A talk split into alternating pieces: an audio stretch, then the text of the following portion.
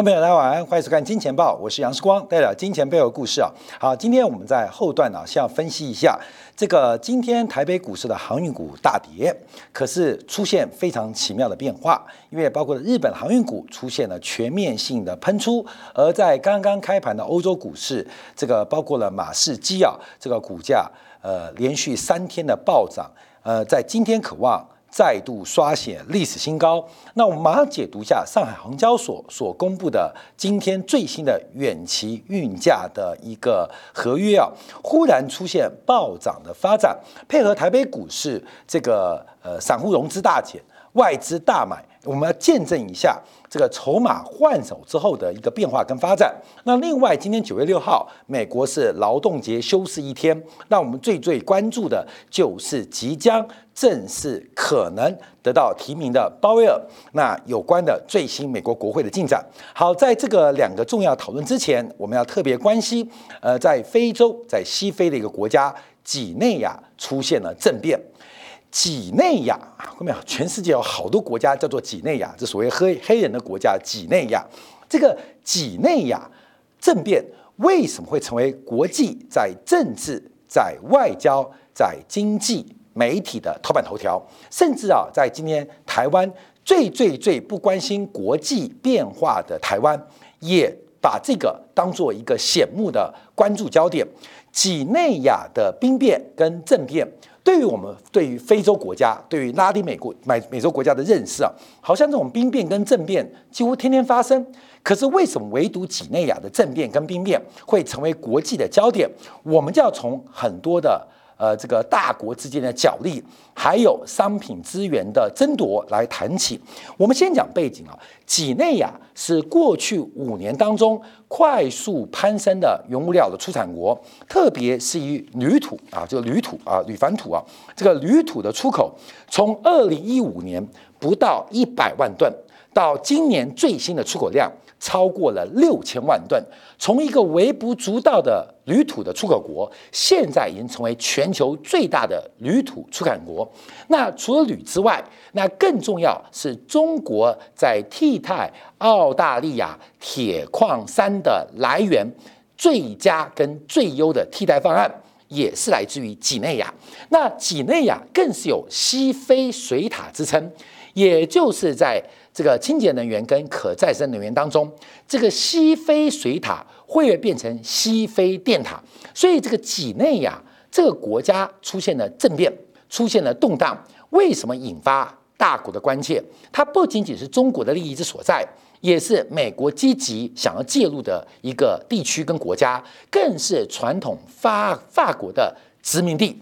所以，我们就要从几内亚的一个政变来谈起。这个消息啊，就是昨天晚上。好，这关面这个画面当中啊，就是原来的这个呃几内亚的总统啊，叫做孔代啊，这个非常非常潮啊。呃，穿着非常非常的呃，这个前前卫啊，这个是个潮男啊，现年已经八十三岁，现年已经八十三岁。那遭遇他的禁卫军的叛变啊，禁卫军的叛变，所以这个禁卫军的叛变到底代表什么样变化？联合国第一时间就要求这个所谓的政变的团体释放。孔代总统，那是不是要进进入新一轮大选？因为在去年的年初，这个几内亚才刚刚经过一个全新的选举，而且在联合国跟美国的介入当中，虽然被几内亚国内呃这个诉讼于说选举不公有舞弊之实，可是联合国跟美国其实在去年选举有非常深的干预，所以这场政变背后的影响跟大国的挑战。有什么样发展？好，我们先看到市场行情啊，这个铝矿，铝矿的价格在伦敦商品交易所当中，我相信很多观众观众关心这个商品啊，都知道铝的价格是过去整个基本金属市场当中最为火热的一个品种。那这个价格在今天，不管从伦敦金属交易所还是呃大陆的这个商品交易所，都出现了创高的发展。而且再度刷新十年新高。那我们这个画面的左上角提供的是各个交易所的现货报价，不管是日本，不管是欧洲，还是美国，甚至上海，都是创下新高。所以，几内亚的政治动荡对于整个铝的供给又出现了非常重要的影响。我们提到需求决定价值，供给决定价格，而几内亚的政治动荡，那这个政权轮替之后会有什么样的发展？我们就要慢慢谈起，因为铝价也是新时代能源的新时代能源的一个非常重要而且便宜的一个基本金属，所以铝价的飙升要怎么做观察？好，我们先看国际股市的一个铝价表现，从美国铝业也好。从俄罗斯铝业也好，股价分别挑战三年新高，跟挑战历史新高。以中国铝业的股价做观察，不管是香港挂牌的，还是在大陆内地挂牌的，都是来挑战四年新高。所以不止啊，这个铝的期货大涨，铝的现货价格也大涨。另外，跟铝生产直接有关的这个相关的上市公司股价也大幅走高。所以，我们先看到现在的铝，明天的铁。后天的金，这个几内亚对于全球商品能源的一个争夺会有非常重要的影响。其实啊，推到两百年前，这个非洲的殖民战争主要来源就是生产要素、生产原料，一个是矿，一个是黑奴、黑人。所以，除了劳动力的廉价来源，也是商品原物料很重要的来源。所以在西方列强在割据非洲的过程当中，考虑的等等。都是跟矿跟人有关。好，几内亚的这个铝土的产出啊，其实是近代才变化的，多近五年之前。其实几内亚的矿产非常丰富，等一下我们会做一些说明啊。可是真正的商品化跟成为产业化，进而出现出口的过程，严格来讲是从二零一三、二零一四、二零一五年开始的。那这个成长速度有多快啊？因为二零一五年呢，以前。这个几内亚的铝土出口，其实年出口大概就百万吨的水准，就百万吨的水准。到了这个今年啊，光是出口给中国的就会超过五千万吨，就会超过五千万吨。其他还有包括出口到美国跟出口到欧洲的。那预估到二零三零年呢，这个几内亚的铝土出口会来到一点三亿吨，成为全球最大的。呃，持续最大，而且呃扩大它的垄断地位，大概会占全球铝矿供应的四成。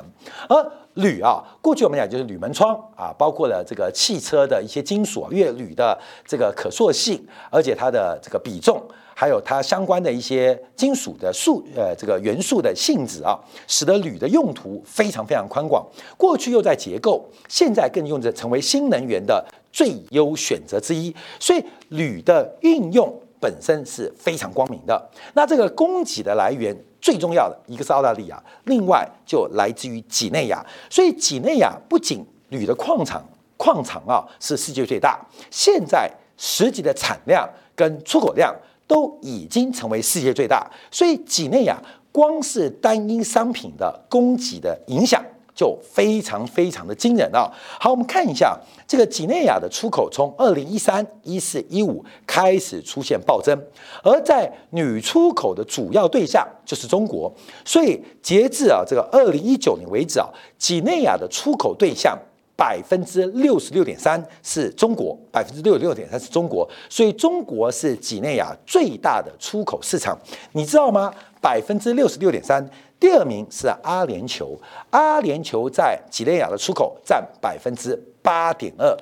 你看几内亚的出口啊，第一名跟第二名差距之大，而且单一品项来自于铝铝土啊，这个铝矾土的出口，铝土的出口啊，基本上就非常明显。那出口到阿联酋，其实阿联酋是经过再加工之后出口到美国，再出口到美国，所以从美国的。铝矿进口当中，第一大是加拿大，因为加拿大有非常丰富的这个水电呢。那第二大就是阿联酋。大家知道，铝的这个呃呃提炼呢是非常耗电的，因为工艺技术主要是用电解的方式来提炼铝土。铝土全世界都有，而且分呃这个分散的非常的广泛，所以铝铝土本身的价值不见得很高。关键它是电力的附属品，所以为什么加拿大的铝那么强？中国的云南、青海、新疆的铝产量那么高，主要不是铝土，而是在于廉价的跟低成本的电价。所以包括了芬兰的铝，包括加拿大的铝，包括中国云南水电、新疆用煤来炼铝，所以铝本身啊，在过去来讲是一个能源的能源的储藏的一个单位，就是这个铝啊，一吨的铝其实不是铝贵，而是炼铝的成本非常高，所以铝。它有点能源转移的味道，所以为什么阿联酋本身的炼铝产业那么强？也不是阿联酋产铝，而是阿联酋有大量的天然气跟石油，只出口石油气跟天然气啊，天然气跟石油，感觉附加价值很慢，把这个天然气跟原油。透过能源方式来锻炼铝土，变成了铝锭，基本上它的附加价值就变很高。所以为什么几内亚出口第二大国是阿联酋，主要也是出口铝土。所以我们在国际能源的还有国际商品当中，铝是一个非常特别的商品贸易。它除了铝土贸易之外，更重要的是能源贸易啊，你直接输出。石油还是输出天然气，甚至输出电。你看加拿大的电怎么输出啊？基本上就用铝的方式来转化。所以几内亚的铝土成为第一个工业原料很重要的来源。第二个，它会影响全球能源贸易的配重。所以铝的背后也牵扯到能源贸易的背后。而中国这几年对于铝的生产，还有过去几个月对铝的锻炼。都有很多国家出台的政策啊，因为这个能源搬移跟能源转移的过程当中出现了新的突破，所以呃，这个中国政府啊，对于像云南的炼铝啊、青海的炼铝啊，或新疆的炼铝，有些不同的思维。不然过去啊，就直接炼铝，因为这大量的水电就浪费了，直接把这个浪费的水电或闲置水电这个电力的呃过剩啊，直接来提供炼铝的动作。那一个是炼铝。一个就是挖啊，加密货币啊，这是低能能源的一个很重要的一个呃这个呃转移跟贸易的载体啊载体。那这个贸易的载体来自于几内亚，所以这个铝土矿一旦受到了干扰或受到突破，影响是非常惊人的。那更重要的是，更衍生的是铝矿的应用。好，我们看到这个呃几内亚有几个很重要的地形。跟这个地貌，还有本身隐含在土地之下，这个底几内亚原分成中几内亚、啊上几内亚，还有分成森尼几内亚。那主要的上几内亚这边就是黄金啊，这个黄金。所以过去啊，这个在这个赤道的边缘附近啊，这成为整个叫做血黄金，继血钻石之后，血黄金是整个撒哈拉沙漠周遭当中恐怖主义。最重要的资金来源，所以在这个上几内亚当中啊，尤其布勒地区的黄金是世界有名的。那另外这个中中几内亚就是世界有名的这个西非水塔啊，西非水塔。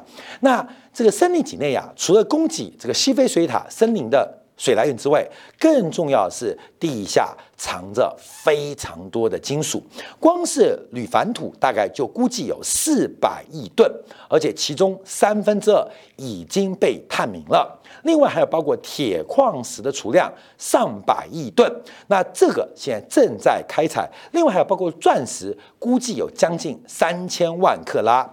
还有包括黄金、铜、铀、钴、铅、锌等，那另外还有水利资源极为丰富，所以几内亚虽然在西非好多国家当中，它具有一个非常特别的地理位置跟资源的意义。所以我们看一下，那除了铝矿影响之外，更重要的是这几年啊，大家观察的是几内亚的铁矿砂的探明、开采还有发现。还有进行产业化的过程。那这个中国对于澳洲之间的贸易关系，尤其中国过度依赖澳洲进口的优质铁矿砂，那到底从哪边来得到替代的进口来源？第一个首选的是巴西。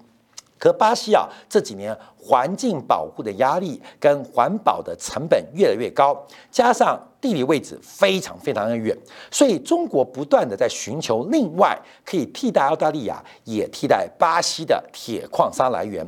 而几内亚的铁矿的探明，使得中国出现了第三个铁矿石长期。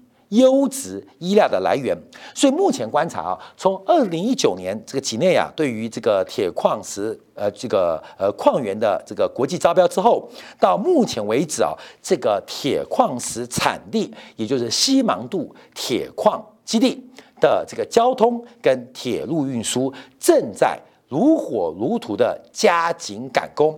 这个从啊森林几内亚这个到可输出的这个呃几内亚的首都啊，这个科纳克里啊，基本上大概有六百五十公里，而这个需要用火车运输的轨道，应该可以在明年底之后正式通车。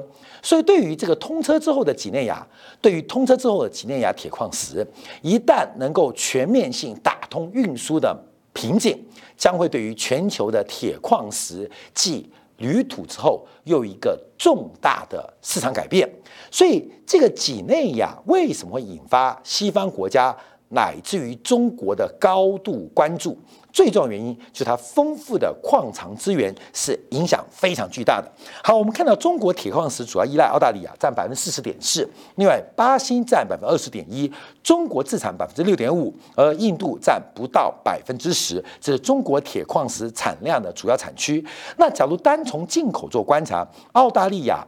的进口占中国铁矿石进口将近六成，所以假如几内亚的这个新芒度铁矿石能够顺利开采化，一年大概可以进口一点五亿到两亿吨铁矿石，足足可以比拟巴西一年对中国铁矿石的出口。所以几内亚的出口能不能这个稳定的供给中国，也是中国在工业原料来源稳定的发展。所以这个故事要往前推啊，因为几内亚这个铁矿石的矿山啊，其实过去开发是有点复杂的。那主要新芒度铁矿石分成北段跟南段。那目前呢，这个北部区块跟南部区块都有中国的中资企业在其中。北段区块探明跟开采的速度是比较快的，而南段。目前开采的速度比较慢，所以我们要先从北段来提起啊。这个北段呢，基本上由谁发明啊？由谁发现？其实由原来的矿商啊，力拓。那力拓当时啊，在几内亚探明啊，是成立一个子公司叫新菲尔。那这个新菲尔其实得到了四张的许可证，在上世纪末。但这个新菲尔在探勘之后啊，发现。这个第一个探明的状况很优异，可是能够开采或进行商业化的可能性很低，所以力拓旗下的新菲尔基本上就没有进一步的探明跟商业化的动作，而直到这个开发许可证到期之后，新菲尔这家公司都没有任何的作为。可是啊，吉尼亚很穷。所以主动为这个力拓的子公司新菲尔办理延期，就是延后这个开采啊，这个矿证啊，这个许可证矿后，你不做没有关系，我拜托你帮忙做。到了二零零六年，随着还记得吗？零三、零四、零五，全球商品市场随着中国基础建设跟房地产改革产生了大量需求，所以啊，这个力拓就把子公司的开拓权，就是这个呃新芒度的矿山的这个矿权啊。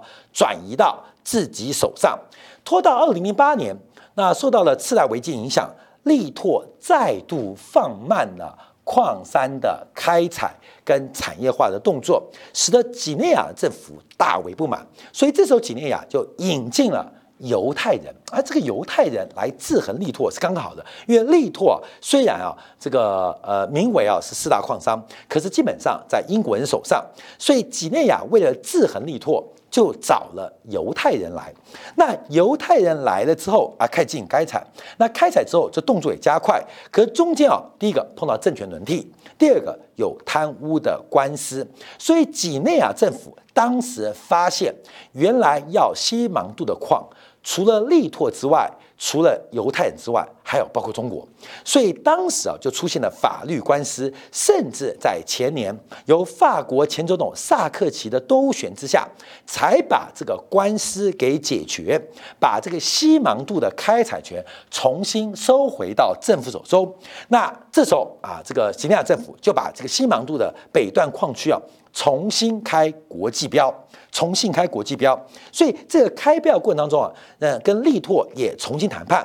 那力拓在整个北段跟南段都有参与，可是北段就被让出来了，然后被谁得到？主要被中国的这个由魏桥集团所牵头的银集银集团啊所得标，而南段由力拓继续持有啊，就把西芒度切成北中南三段，其实严格就是北段跟南段了。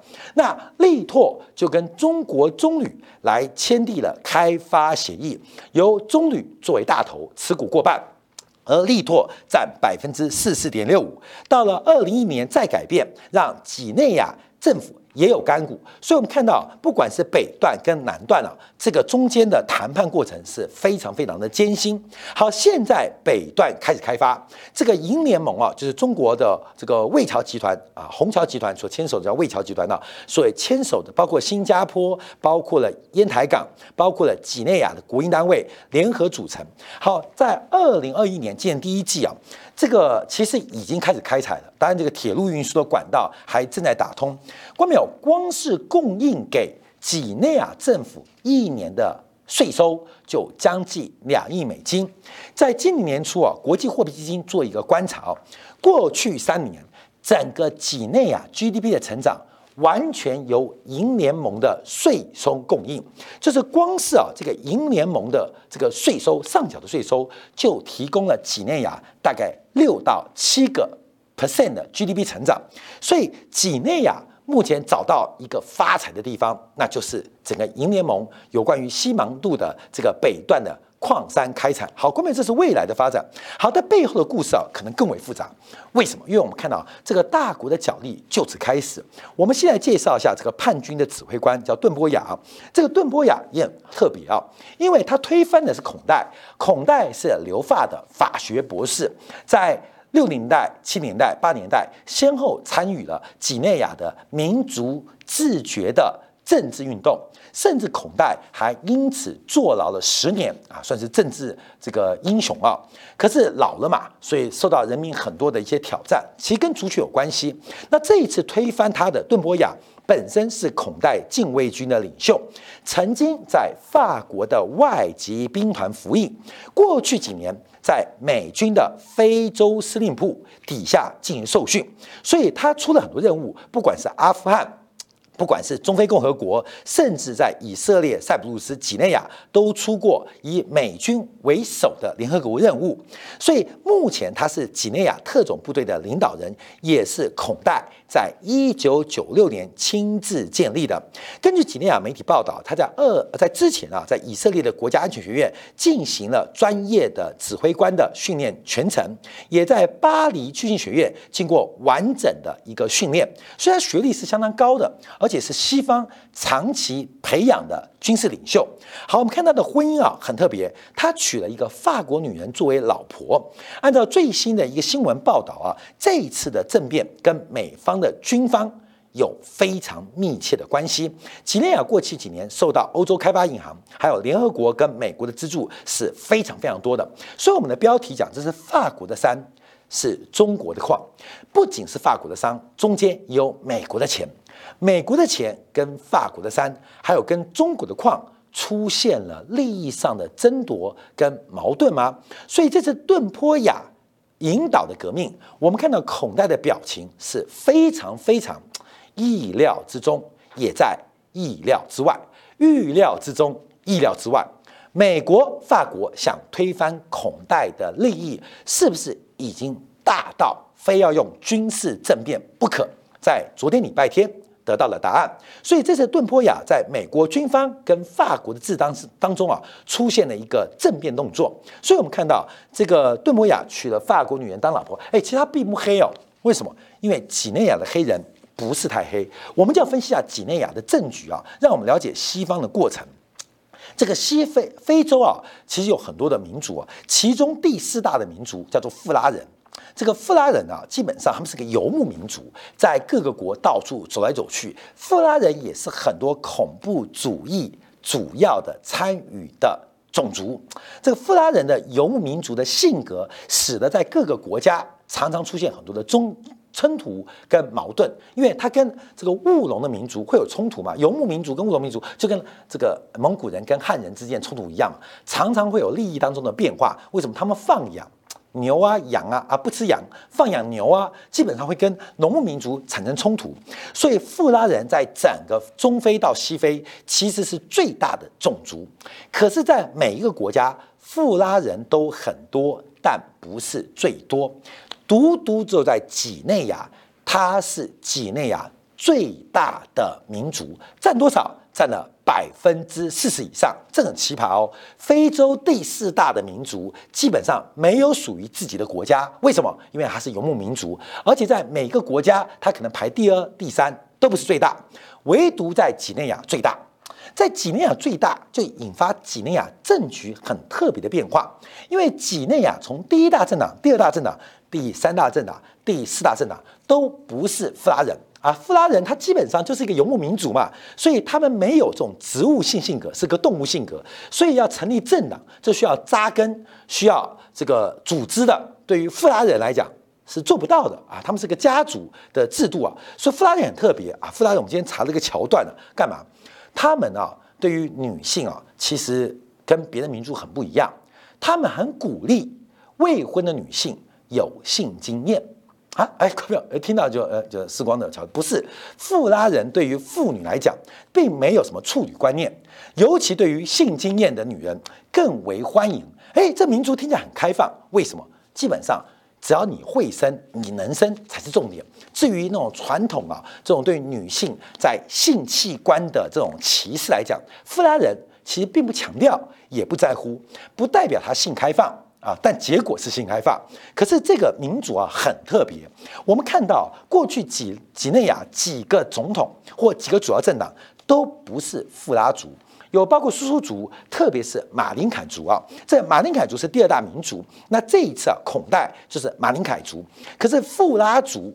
的角色跟定位也会让几内亚未来的政治出现一个很大的变数跟发展，而几内亚虽然是法属殖民地，它却是二战之后最早退出法国殖民地联盟的国家，也是撒哈拉以来第一个承认中华人民共和国政权的国家，所以这个国家基本上它的政治性格是非常非常有独立性的，也排除外国的。佣兵进来，所以不管北边的玛利亚，南边的狮子山都被内战所乱。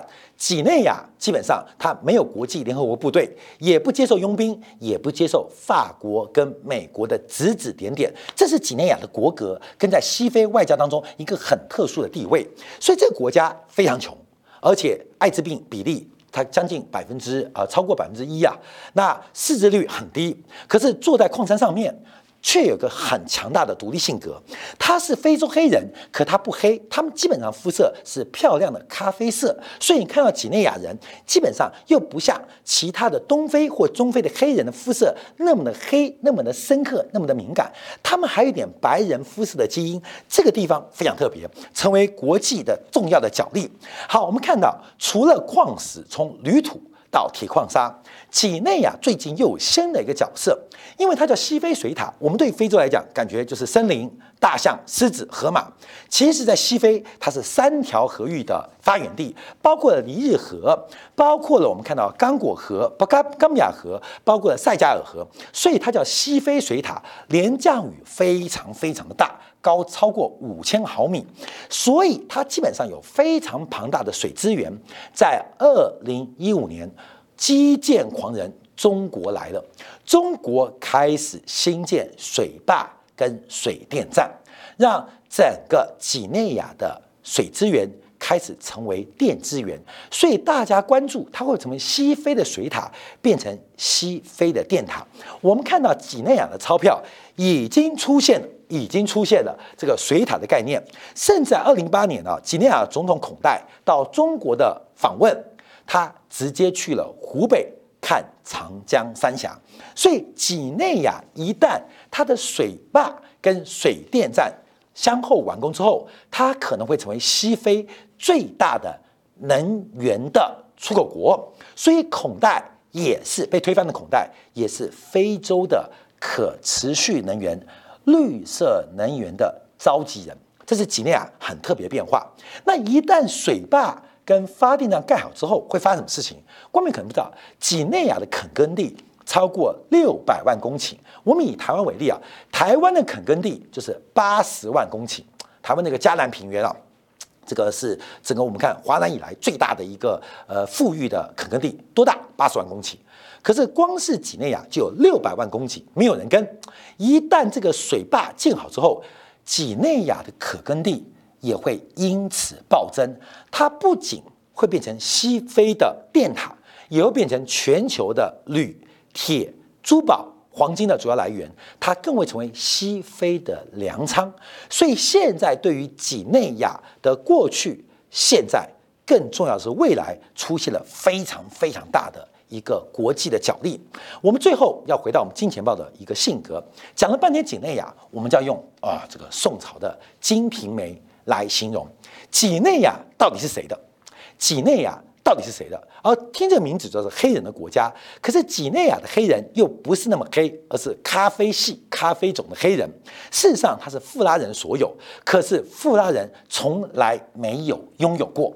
所以啊，我们想到啊，这个几内亚就是潘金莲。富拉人，富拉人就是武大郎，他有所有权，可是这几百年来、几千年来，从来没有使用权。那这个使用权到底是谁？在这个呃名义上当中啊，所有权是富拉人，可真正使用权好像是法国人哦，好像是美国人哦。